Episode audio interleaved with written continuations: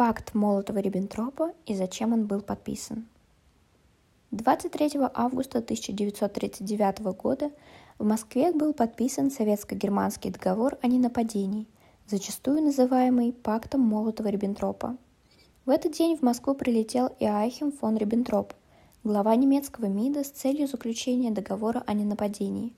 Предложение подписания пакта поступило с немецкой стороны. Решение же принималось Сталиным и Гитлером соответственно. Со стороны СССР пакт подписал Вячеслав Молотов, министр иностранных дел СССР с 1939 по 1949 года. Несколько лет назад исполнилось 80 лет с даты подписания договора, и это событие заставило нас заново взглянуть на суть пакта под разными углами – в общем и целом, дискуссии о цели подписания этого договора как велись, так и ведутся по сей день. Оценки действия правительства СССР в этой ситуации варьируются от ищущих выгоду и желающих оправдать гуманные цели до признания их аморальными. Разберемся в предыстории. В апреле-мае 1939 года, за месяцы до начала Второй мировой, даже не имея еще военных действий, между странами шли разговоры о принятии сторон – Англия и Франция, в то время страны, ведущие активную роль в позиции против Германии, старались заключить с СССР совместный военный договор против Германии. Таким образом, уже тогда было понятно, что военный конфликт неизбежен. Если даже такие значимые государства старались создать союз не только между собой, это было гигантским красным флагом для нашей страны и не только. Речь шла о подготовке к чему-то масштабному. Важно отметить, что Англия и Франция пытались добиться договора с СССР намного раньше Германии, то бишь так или иначе договор с СССР предполагался, оставалось только определиться, к какой стороне примкнуть. И все же по итогу получилось вовсе по-другому. Советский Союз, хоть и заключил договор с Германией на определенных условиях, не присоединился к войне ни на чьей стороне в самом начале, если мы говорим именно о участии в военной деятельности. Во время проводившихся переговоров между Великобританией, Францией и СССР со стороны Советского Союза поступали предложения о таких условиях, которые обязывали каждое из договаривающихся государств оказывать немедленно всяческую помощь, включая и военную, участнику договора, подвергшемуся нападению в Европе. Эти предложения предусматривали также оказание его участниками помощи подвергшимся нападению восточноевропейским государствам, расположенным между Балтийским и Черным морями и ограничившими с СССР. Начались длительные переговоры, в ходе которых правительства Великобритании и Франции вначале уклонялись от признания принципа взаимопомощи, а позднее стали направлять усилия на всемирное ограничение принимаемых ими на себя обязательств. Желая придать деловой характер переговорам, советское правительство предложило начать обсуждение военных вопросов еще до завершения политических переговоров.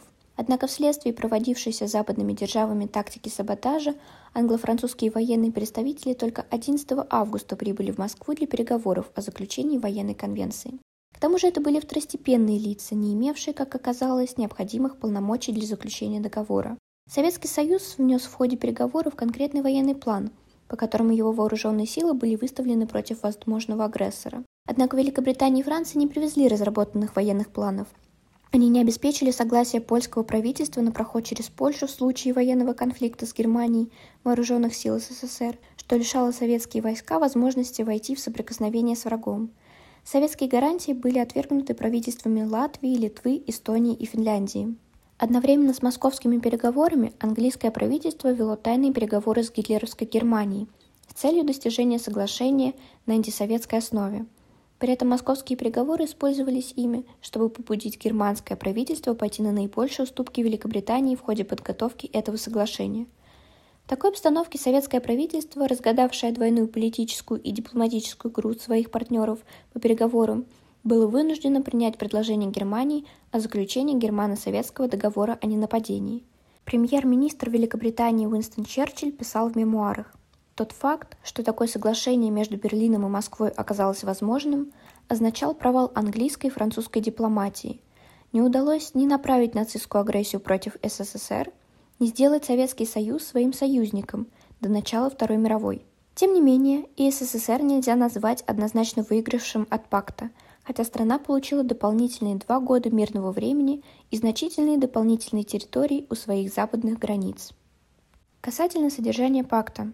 Договор о ненападении, подписанном в 1939 году, также шел секретный дополнительный протокол о разделении сфер влияния между Германией и Советским Союзом по окончанию войны – И именно в нем таится вся ценность пакта.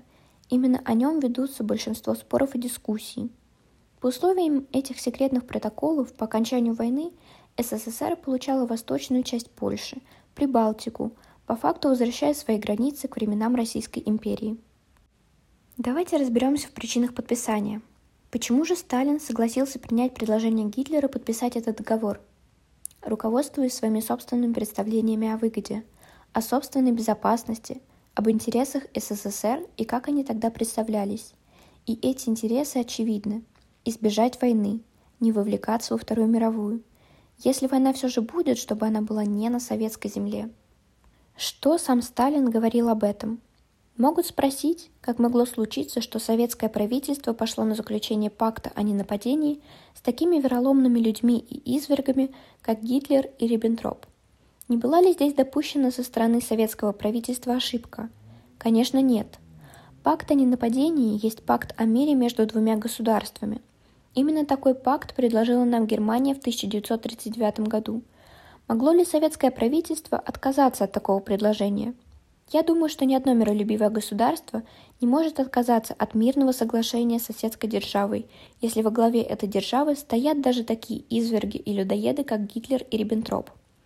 И это, конечно, при одном непримиренном условии – если мирное соглашение не задевает ни прямо, ни косвенно территориальной целостности, независимости и чести миролюбивого государства. Как известно, пакт о ненападении между Германией и СССР является именно таким пактом – Короче говоря, со стороны Советского Союза причины подписания были следующие. Первое.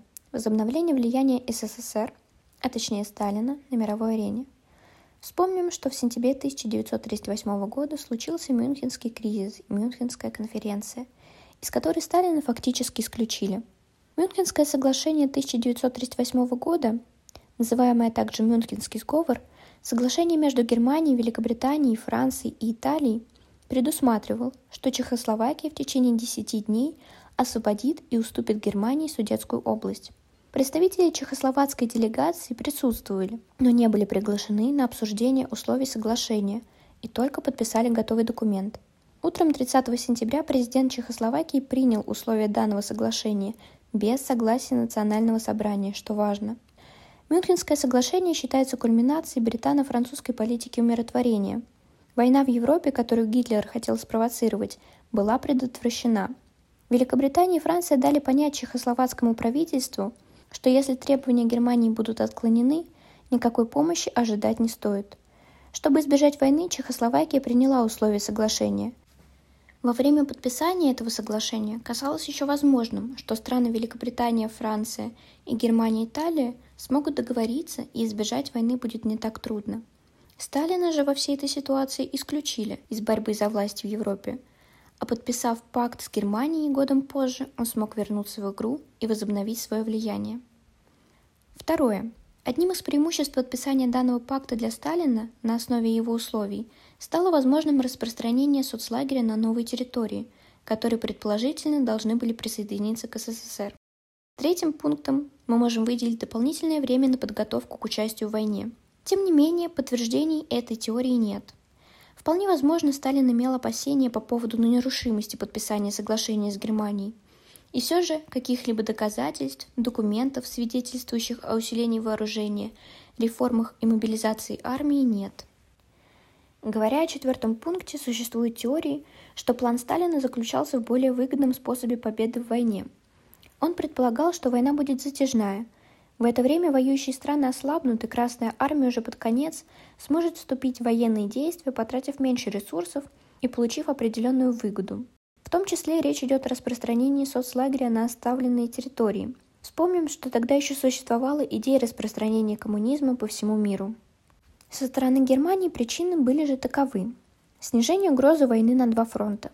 Были учтены ошибки Первой мировой войны со стороны Германии – Подписав договор, Сталин получил определенную выгоду для СССР, но предоставил Германии возможность концентрировать все силы на войне с Францией и тем самым распространить усилия по территории и по времени. По итогам наладившихся отношений с Советским Союзом наладились и торговые отношения. Со стороны Германии в СССР поступали новые технологии, станки, техника, орудия и прочее. В Германию уже тогда поставлялось необходимое в войне стратегическое сырье, первую очередь нефть. Отложив войну с СССР, Германия успела приобрести развитые западноевропейские страны – Францию, Бельгию, Нидерланды, Норвегию, Люксембург, то есть большую экономическую выгоду и платформу для развития, ресурсы и, конечно же, силы, что впоследствии смогла использовать в войне с Советским Союзом. Собственно, каким хорошим или плохим считать этот пакт, решать только вам. Я постаралась изложить как можно больше различных точек зрения относительно этого договора, причин его появления и результатов. Важно одно – не стоит отрицать его существование, но не нужно возлагать на себя как гражданина государства-преемника СССР ответственность за его последствия.